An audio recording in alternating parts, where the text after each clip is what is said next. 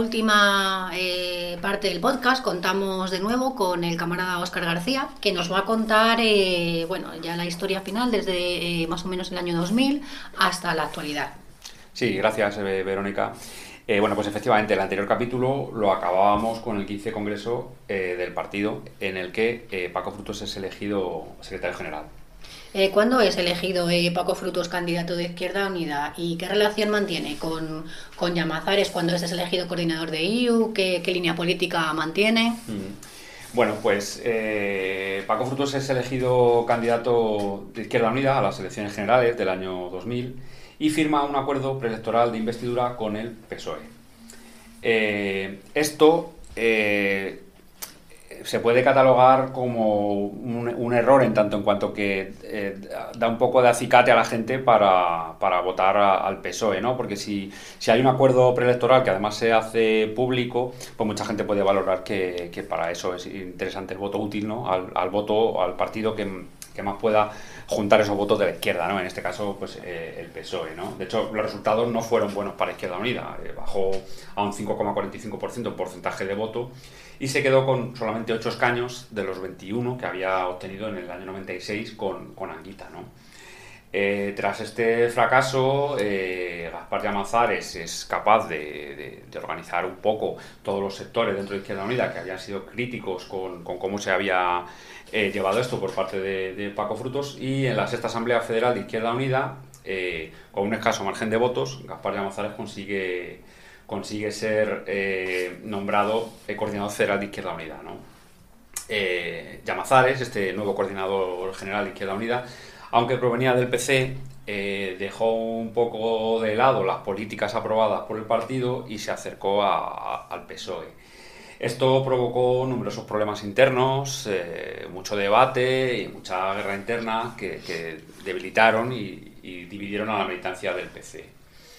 Eh, ya en el 2002, eh, en el 16 Congreso del PC, Frutos vuelve a ser elegido secretario general frente a Ángeles Maestro, que representaba el sector más a la izquierda del PC, se podría decir, que había propuesto abandonar Izquierda Unida eh, porque dentro de Izquierda Unida estaba muy enfrentado con la, con la corriente de, de Gaspar Llamazares. Eh, lo curioso de este, de este congreso es que, a pesar de sus diferencias, Frutos y Llamazares llegaron a un acuerdo eh, y Frutos ganó así el congreso. En diciembre de 2004, y tras los malos resultados electorales, se convoca la, la octava Asamblea Federal de Izquierda Unida. En ella el, el PC presenta como candidato a, Enrique Santiago frente a, frente a Llamazares. Eh, Enrique Santiago podría haber ganado esta, esta asamblea, eh, a no ser porque Llamazares aprovechó una reforma de estatutos de esa misma asamblea. En esa misma asamblea se aprobó una reforma que permitía que los coordinadores de las federaciones pudieran votar, lo cual antes no estaba, no estaba permitido, solamente votaban eh, las personas que formaban parte del órgano. De esta forma, eh, consigue ganar con un 54% de, porcentaje esta asamblea. Esta cifra eh, se puede considerar insuficiente porque, según estatutos, para, un segundo mandato eh, se requiere al menos un 60% del apoyo. y evidentemente Llamazares no había llegado a ese 60%. en cualquier caso, el Consejo Político Federal ratificó su elección y también la Comisión de Garantías, donde fue posteriormente, ¿no? Se llevó la Comisión de Garantías y la Comisión de Garantías entendió que como el primer mandato eh, no se había agotado, puesto que se había adelantado la, celebración de la Asamblea, eh, Llamazares podía ser coordinador federal sin tener ese 60% de, apoyo. Bueno, eh, tras perder esta octava Asamblea de Izquierda Unida, el PC apuesta por recuperar la soberanía dentro de Izquierda Unida y tratar de volver al funcionamiento de EU como movimiento político y social. La dirección de Llamazares había provocado un giro ideológico a la derecha y en lo organizativo pues, prácticamente había convertido en IU eh, en un partido al uso, ¿no? había abandonado aquello de, movimiento político-social, aquello de abrirse a la sociedad, aquello de trabajar con los movimientos sociales. Eh, y bueno, el PC toma esta decisión con el objetivo de, potenciar que, diferentes partidos y organizaciones sociales puedan confluir eh, en lo programático dentro de Izquierda Unida. Es decir, que en ese momento hay una un poco de división ¿no? entre el partido y el frente, entre la dirección del PC y la dirección de Izquierda Unida. Sí, sí, es, es curioso porque ya, ya digo, como ya hemos comentado, eh, Llamazares venía, venía del PC, él era un, militante del PC, pero sí, efectivamente, aquí digamos que mm, eh, la, la, coordinación general con Llamazares y su dirección se separan un poco de, la política del partido que había, que había aprobado en congresos anteriores cómo debía ser la relación con el PSOE, con acuerdos concretos y no con pactos generales, sino acercarse, y lo que hace la dirección es acercarse al PSOE, ¿no? Eh, Oscar, ¿puedes explicarnos un poco cómo se empieza la elaboración del manifiesto programa del 2006? Sí, eh, bueno, pues eh, a ver, eh, Anguita, que ya está retirado de la primera línea, pero sigue siendo, sigue siendo militante del PC, presenta un documento al Comité Federal en el que propone la refundación del partido y analiza con perspectiva lo que ha supuesto la caída del muro de Berlín y el fin del socialismo real en Europa, ¿no? Lo que esto ha supuesto para los partidos comunistas, para los sindicatos y para la izquierda en general. Y lo que él propone es que se haga una reflexión conjunta de todos estos sectores. ¿no? Para ello propone que se empiece con un, equipo de trabajo eh, que debata y que recoja propuestas para que después se debatiesen en una conferencia política del partido de la que tendría que salir un, nuevo manifiesto programa que se llevaría al siguiente congreso para su, aprobación. Eh, además habla también de, los resultados electorales y, de lo malos que han sido y lo achaca básicamente a dos, a dos causas. Una de ellas, no haber tenido una línea política clara y a la falta de, un programa de, gobierno consistente y, que, creíble de cara a la opinión pública. A finales de 2007, eh, el PC impulsa en el Consejo Político Federal de Izquierda Unida la celebración de unas elecciones primarias para designar al candidato o a la candidata a las elecciones generales que se van a celebrar el año siguiente, 2008. ¿no? A dichas primarias se presenta eh, Gaspar Llamazares, que es el coordinador general de Izquierda Unida, y se presenta también eh, Marga Sanz, que es la secretaria general del, Partido Comunista del País Valenciano, de la Federación del PC en Valencia. Estas elecciones eh, primarias, internas, fueron, fueron ganadas por Llamazares con un 62% de apoyo y fueron muy criticadas por el PC por el sistema que se había utilizado de correo certificado para las, para las votaciones. Eh, ¿Cómo se da la refundación y qué papel juega Cayo Lara? Bueno, pues en el, en el mes de abril de 2008, eh, Anguita propone eh, al Comité Federal la necesidad de refundar Izquierda Unida. Y lo hace eh, asentando una propuesta sobre elementos concretos, ¿no? Eh, la lucha por un Estado republicano, la democracia radical eh, y el federalismo. El federalismo tanto de cara eh, interna como de cara al exterior de la propia Izquierda Unida. Ese mismo año, en junio, se celebra una conferencia política del PC donde se apuesta por refundar Izquierda Unida y por eh, reconstruir el partido. ¿no? Así, en noviembre de ese mismo año, de 2008, se celebra la 11 Asamblea Federal de Izquierda Unida, en la que sale eh, como lista más votada la encabezada por Cayo Lara, que es eh, militante del PC, de la, de la Federación de, de Castilla-La Mancha. Eh, no consigue el margen suficiente para, para ser nombrado coordinador general y posteriormente sería el Comité Federal el que, el que lo, lo, aprobara. ¿no? la propuesta con la que gana la Asamblea Cayo Lara es una una propuesta claramente anticapitalista, eh, republicana, federal y, alternativa, y con una izquierda unida como movimiento político, político y social. ¿no? Y una vez que es nombrado eh, coordinador federal, que es ese mismo año, en diciembre, eh, Cayo comienza un importante trabajo de reconstrucción y para ello trata de contar en la dirección con todas las corrientes que, en ese momento había en Izquierda Unida para tratar de acabar con las luchas internas y, tratar de, poder mejorar el trabajo externo. ¿no? Eh, se presentó como coordinador general en un acto eh, en Madrid, en el, en Matadero, y, la verdad que fue un acto mm, muy ilusionante para la militancia, tanto de Izquierda Unida como del PC. ¿no?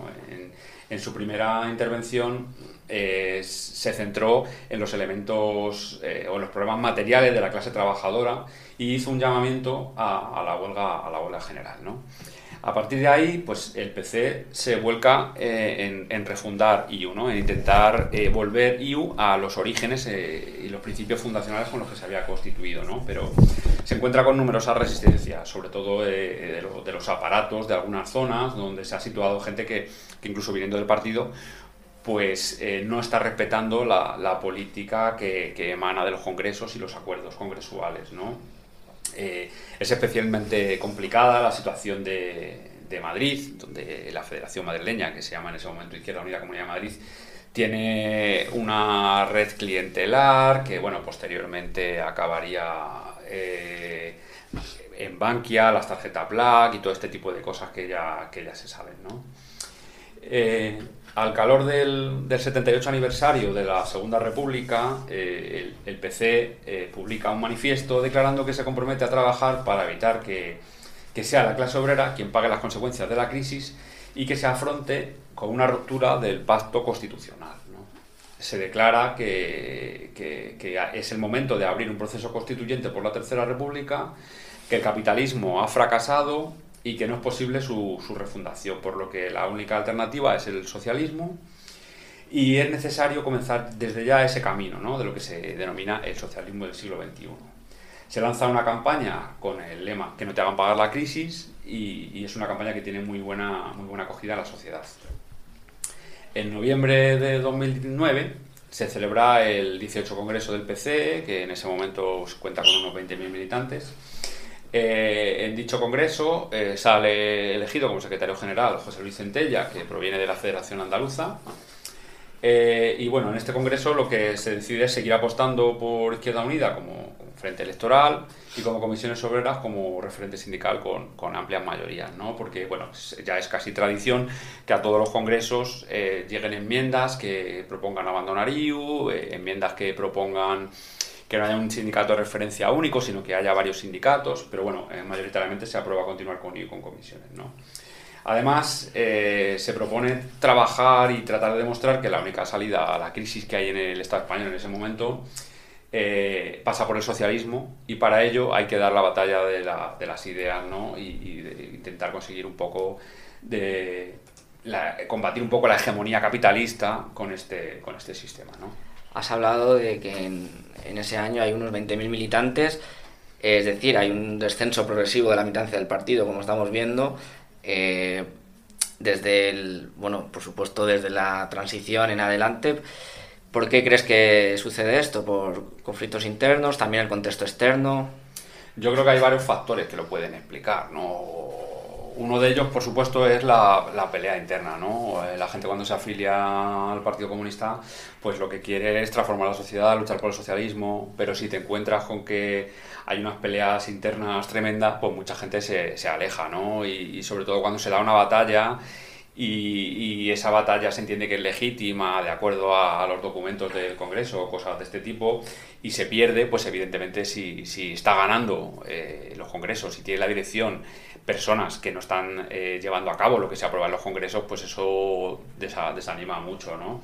Yo creo que también los gobiernos de, del PP los gobiernos del PSOE al final hacen las mismas políticas también y, consiguen un poco meter en la sociedad esa idea de que todos los políticos son iguales y de que todos son iguales y de que el capitalismo funciona, ya se ha salido de la crisis y todo va a ir bien y no hace falta, no hace falta militancia. ¿no? Yo creo que hay varios factores ¿no? que, influyen en eso.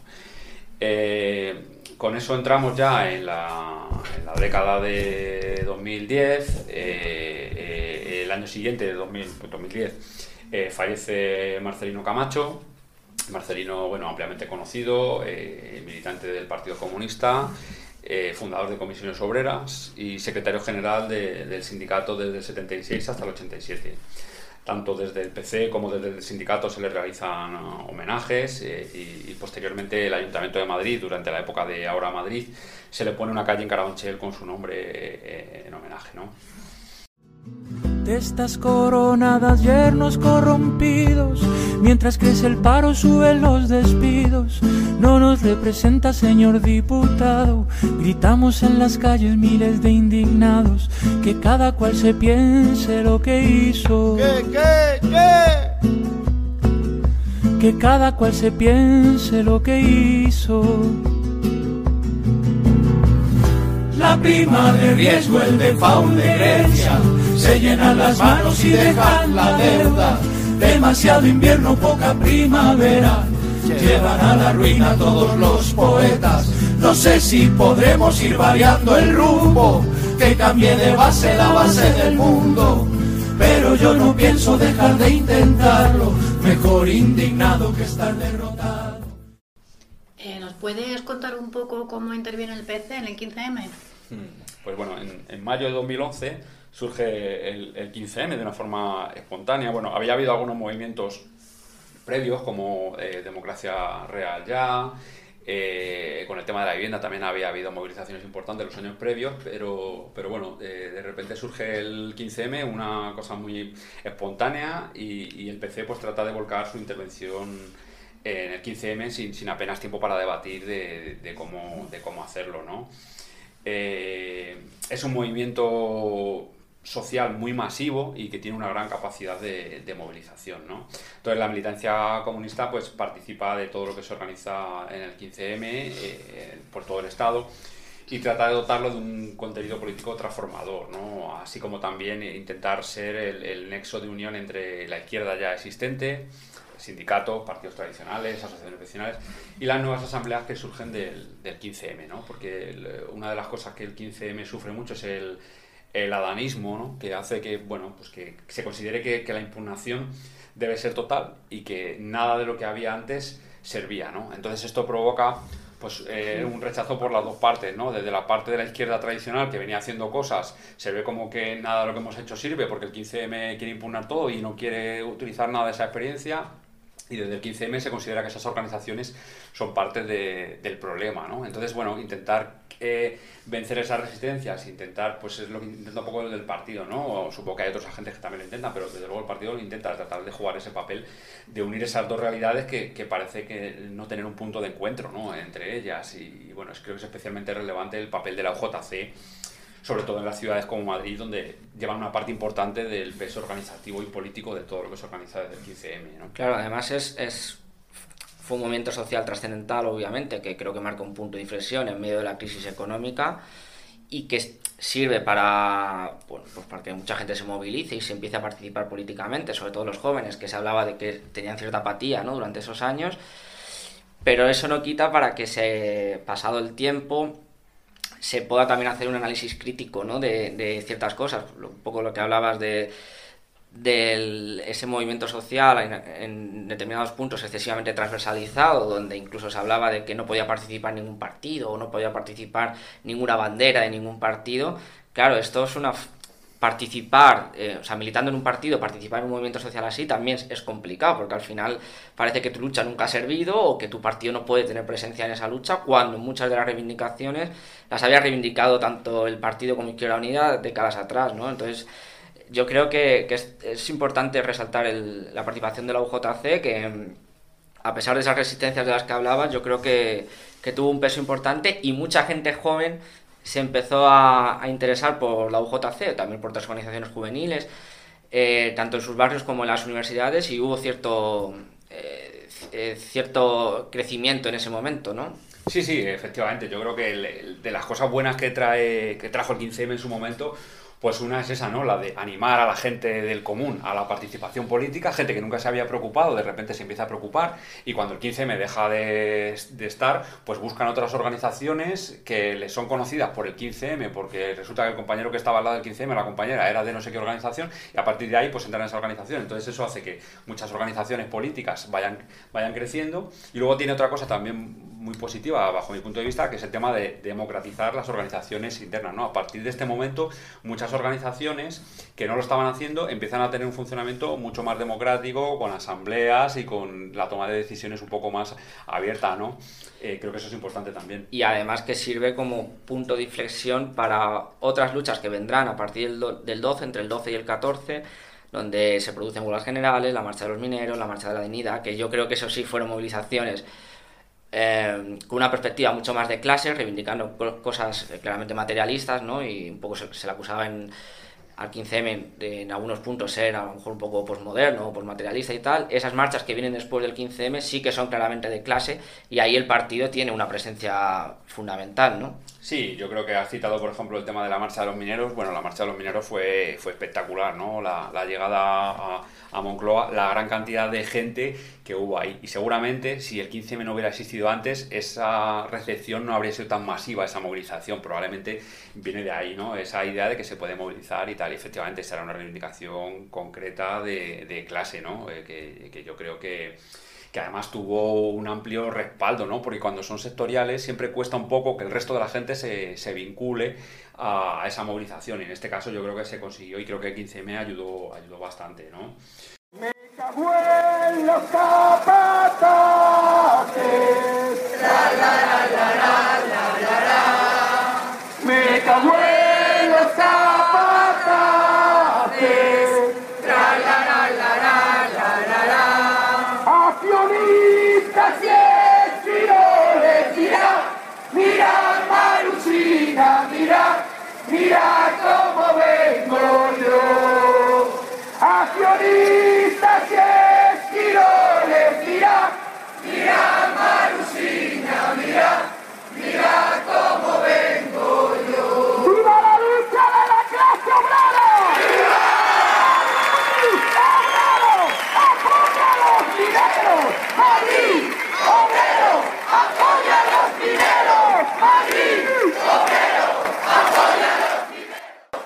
Bueno, el, el, partido pues continúa, continúa trabajando en, esa línea ¿no? y, y, en junio de 2012 se celebra una conferencia política en la que se aprueba la alternativa social, democrática y anticapitalista de la crisis. ¿no? Eh, lo que se fija es que hay que oponerse a los recortes, eh, denunciar que los recortes siempre se van a hacer a los de, a los de abajo, a la clase obrera, y tratar de aprovechar eh, esta, bueno, esta ruptura o este, ¿no? Lo que es, las crisis siempre acaban produciendo una ruptura social, intentar aprovecharla para avanzar hacia un proceso constituyente por la Tercera República, que es algo que ya se venía diciendo desde, desde varios congresos, ¿no?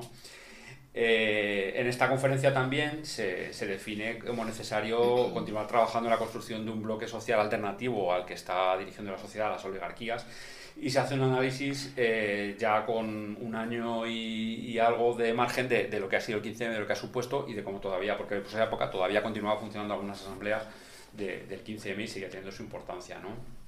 En, en noviembre de 2013 se celebra el 19 Congreso eh, en el que el partido presenta una sola candidatura, que es encabezada por, por José Luis Centella, que, que, repite como secretario general. ¿no?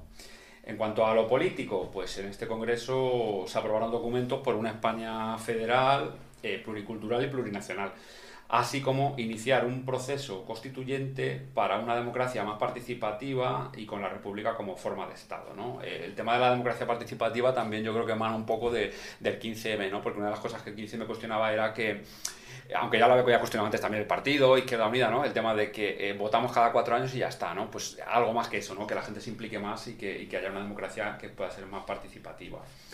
Eh, también en este congreso se plantea la, ruptura con el régimen del 78, con el bipartidismo y con la defensa de las instituciones burguesas que hacen estos dos partidos que forman parte de, del bipartidismo.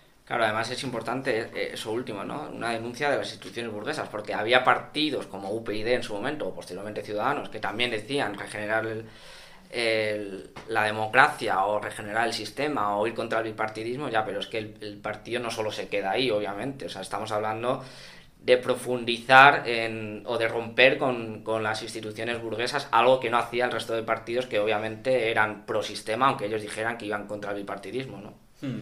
Sí, porque claro, efectivamente lo que dicen, ¿no? No se, no se acaba el régimen en el bipartidismo.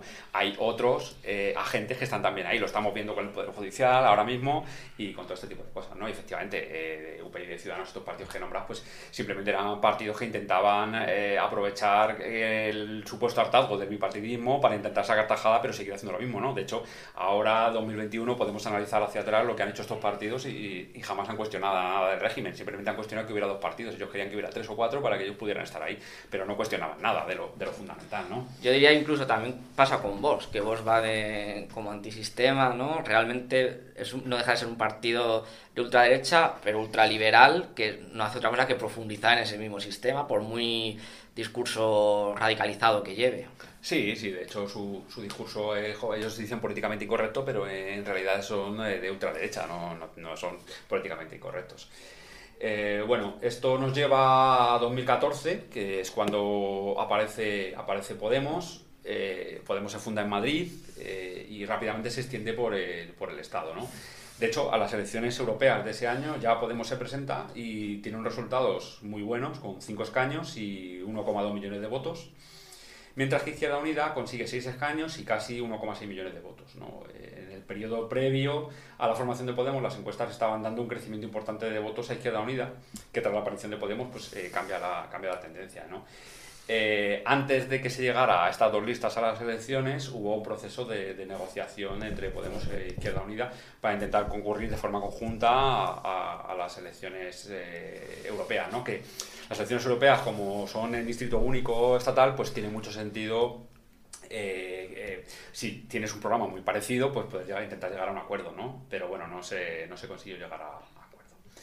Eh, a partir de este momento, el, PC lo que propone es construir la unidad popular con todas las fuerzas a la izquierda del PSOE. Como bases de esta convergencia, pues se propone que, se funcione democráticamente de forma interna y que los acuerdos que se hagan sean en base a un programa transformador, que, un programa que además sea elaborado de forma participativa y abierta por, por la militancia y por la ciudadanía en general. ¿no? El PC deja de lado su- sus siglas, ya las había dejado en lo electoral tiempo atrás, pero también está dispuesta a dejarlas de Izquierda Unida en por de candidaturas que puedan ser eh, puedan tener un amplio un amplio apoyo ¿no? Eh, Podemos acepta presentar estas candidaturas en los ayuntamientos porque bueno eh, se acaba de formar y prácticamente no tiene infraestructura eh, en muchos sitios no pero eh, no en las comunidades autónomas. En las comunidades autónomas considera que sí, que sí tiene fuerza para preparar su lista y preparar su propia lista con, eh, con las garantías que, que- que entiende que, que van a darle. ¿no? Esto supone que en mayo de 2015 se, se ganen gobiernos de algunas de las más importantes ciudades del Estado español.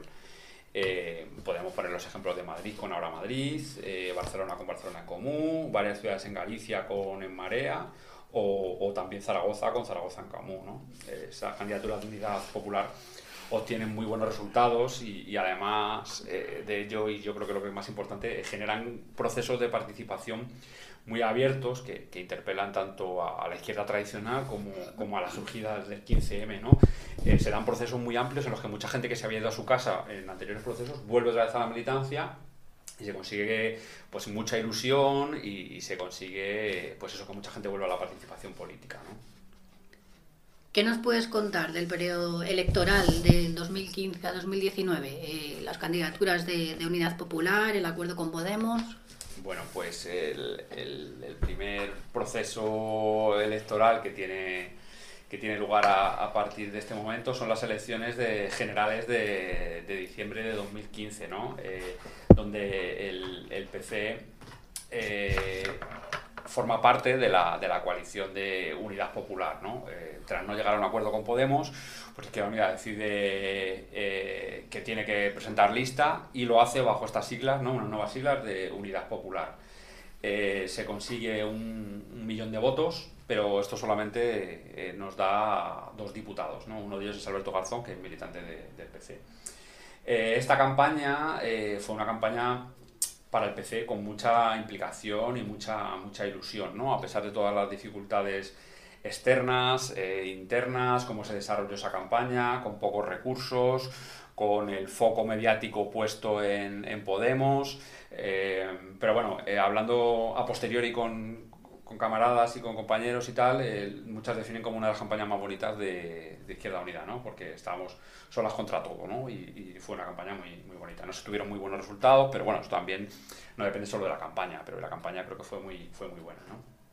Bueno, tras la incapacidad del PP, que ha ganado estas elecciones en el 2015 de formar gobierno, se repiten las elecciones y se celebran en, en junio de 2016. ¿no? En esta ocasión sí se llega a un acuerdo con, con Podemos y se constituye la coalición Unidos Podemos. Eh, este es el famoso pacto de los, de los botellines que salieron eh, Pablo Iglesias y Alberto Garzón a, informar de que se iba a presentar conjunto, que se había con acuerdo. ¿no?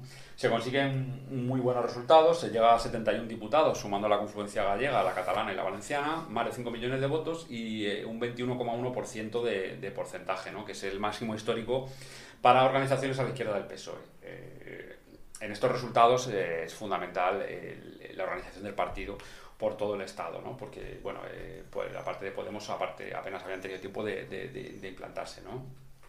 En abril de 2017 se celebra el 20 Congreso del PC, que por primera vez se realiza en dos fases. En una primera fase en la que solamente se debate el documento político y se deja el organizativo, los estatutos y la organización de la nueva dirección para la segunda fase. La segunda fase tiene lugar en diciembre de ese mismo año y se elige como secretario general a Enrique Santiago.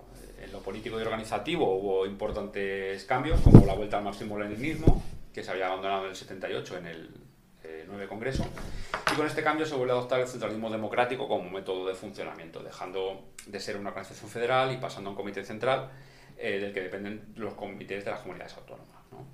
En abril de 2019 se celebran elecciones generales que, eh, ganadas por el PSOE, en las que la coalición Unidad Podemos, que es apoyada por el PC, alcanza los 42 diputados y diputadas y casi 4 millones de votos. El PSOE intenta formar en este momento un gobierno con, con Ciudadanos y con Unidad Podemos, eh, intentando con las dos fuerzas, eh, pero ante la negativa de Unidad Podemos eh, y la negativa de Pedro Sánchez a formar solamente gobierno con Unidad Podemos, que era la propuesta que le se hacía desde Unidad Podemos, se convocan nuevas elecciones para, para noviembre. Eh, tras estas elecciones de noviembre de 2019, en las que Unidas Podemos consigue 35 diputados y diputadas, eh, se inician negociaciones para formar gobierno junto al PSOE, ganador de las elecciones. ¿no? Eh, en las anteriores, eh, el PSOE no había querido, creo que bueno, estaban dejando la responsabilidad a Unidas Podemos, pero creo que queda clarísimo que prácticamente al día siguiente de las elecciones, Pedro Sánchez llama a Pablo Iglesias y se ponen a negociar un acuerdo de gobierno y además se llega a un acuerdo de gobierno bastante, bastante rápido. dentro del PC se produce un debate entre la conveniencia de apoyar la investidura y pasar a la oposición o la de entrar en el gobierno. En Izquierda Unida se realiza un referéndum en el que se aprueba entrar al gobierno de acuerdo a un programa de coalición eh, firmado por Unidas Podemos y por PSOE y que incluye importantes elementos transformadores como derogar la reforma laboral del PP de 2012, una ley para garantizar el derecho a la vivienda, la retirada de la ley Mordaza, eh, la defensa de los servicios públicos, así como la subida del salario mínimo hasta los 1.000 euros antes de, acabar la legislatura. Eh, tras estas negociaciones, en enero de 2020 se forma el gobierno y el PC pasa a tener dos, dos ministros, eh, Alberto Garzón y Yolanda Díaz. Además, Enrique Santiago, secretario general del PC, y otros dirigentes pasan a ocupar cargos dentro del gobierno, dentro de los ministerios asumidos por Unidas Podemos, que son, además de trabajo y consumo, pues igualdad, asuntos sociales y universidades. Durante la acción de gobierno del PC se siguen desarrollando los debates sobre si la entrada ha sido o no adecuada, de la rendición de cuentas, de las contradicciones que, que supone al PC estar en el gobierno y seguir trabajando en los movimientos sociales y, y trabajar eh, con un programa para, para socialismo. ¿no? El, 16 ma- el 16 de mayo de 2020 fallece Julián Guita, el, el más importante secretario general del PC tras la dictadura y que fue capaz de llevar al partido y a IU a, a sus mayores éxitos electorales y organizativos. Y, y, bueno, entramos ya en la historia prácticamente reciente, ¿no? Y de cara al futuro, ¿cuáles son los próximos retos del, del partido? Bueno, pues eh, el siguiente hito, yo creo que importante, bueno, este año se ha celebrado el centenario, al hilo del centenario del partido, 100 años del Partido Comunista de España, es el donde se encuadra este podcast y todas las actividades que se han estado realizando durante este año. Eh, y el primer semestre de 2022 tendrá lugar el 21 Congreso del partido. ¿no?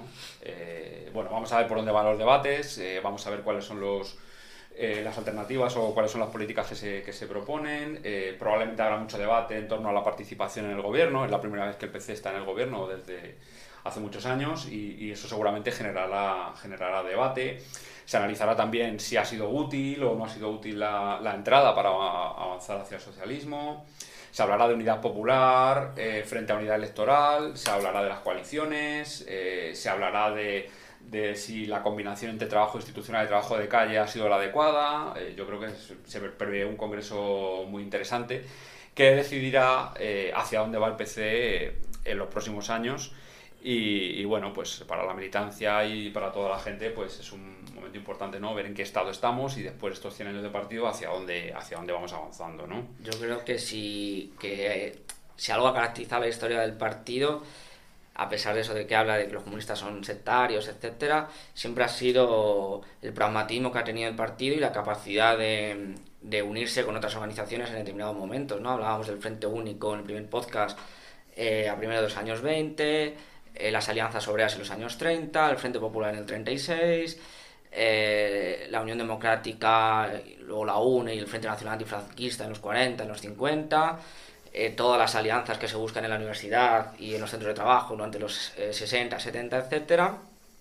Luego Izquierda Unida en los 80, es decir, a pesar de los momentos negativos que obviamente cualquier organización con 100 años puede tener, yo creo que si algo caracteriza al partido es capacidad de, organización, capacidad de tener vinculación con otras organizaciones sociales y un pragmatismo que le ha llevado a buscar siempre alianzas, ¿no? Frente al discurso ese de que los comunistas siempre son sectarios, etcétera.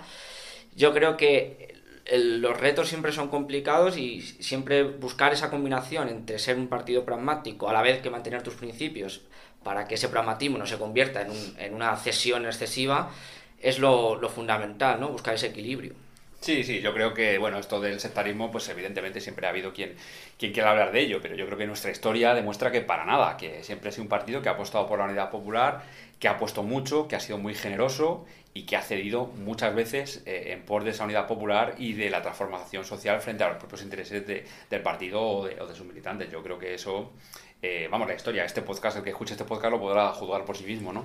Sí, además hablábamos antes de los partidos comunistas existen porque existe la necesidad, yo creo que estamos en un momento donde sigue habiendo necesidad, ¿no? Y que sistema capitalista atroz en el que vivimos eh, se ha demostrado un fracaso y, un, y, que no para de generar desigualdades socioeconómicas y por lo tanto la necesidad sigue existiendo, por lo tanto el partido sigue siendo más necesario que nunca. Sí, yo creo que mientras haya una, injusticia, habrá un comunista o una comunista cuestionándola, intentando juntarse con otros compañeros y compañeras para combatir esa injusticia y para acabar con ella y para al final acabar llegando a una sociedad socialista sin clases donde se acabe la explotación del ser humano por el ser humano, ¿no? Vale, voy a citar bibliografía, eh, libros que me parecen interesantes como El tiempo de los héroes de Javier Reverte, Miseria, grandeza y agonía del PC de Gregorio Morán, Historia del PC de Martín Ramos, El PC, el PC y el PSOE en la transición de Juan Andrade y luego tenemos eh, muchos documentos eh, escritos y vídeos tanto del PC y la UJC que yo creo que podéis encontrar en, pues, sus redes sociales, en sus páginas web, etc.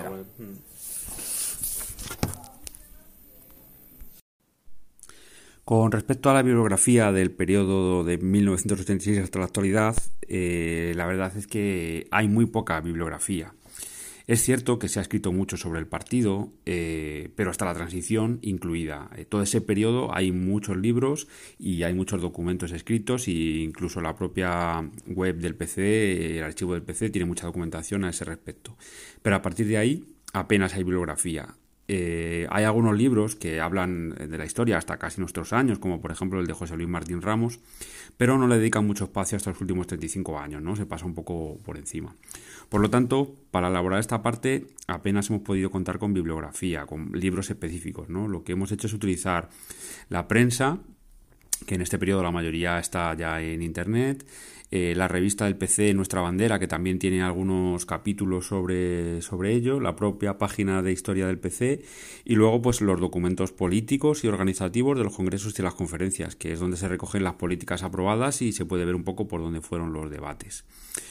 Eh, también es lógico, por otra parte, que no haya bibliografía sobre esta etapa porque elaborar un libro requiere una perspectiva histórica de varios años. Entonces, eh, pues con esta perspectiva seguramente dentro de algunos años se escribirán eh, libros contando esta etapa de la historia del PC. Muchas gracias. Ahora vamos a interpretar la internacional.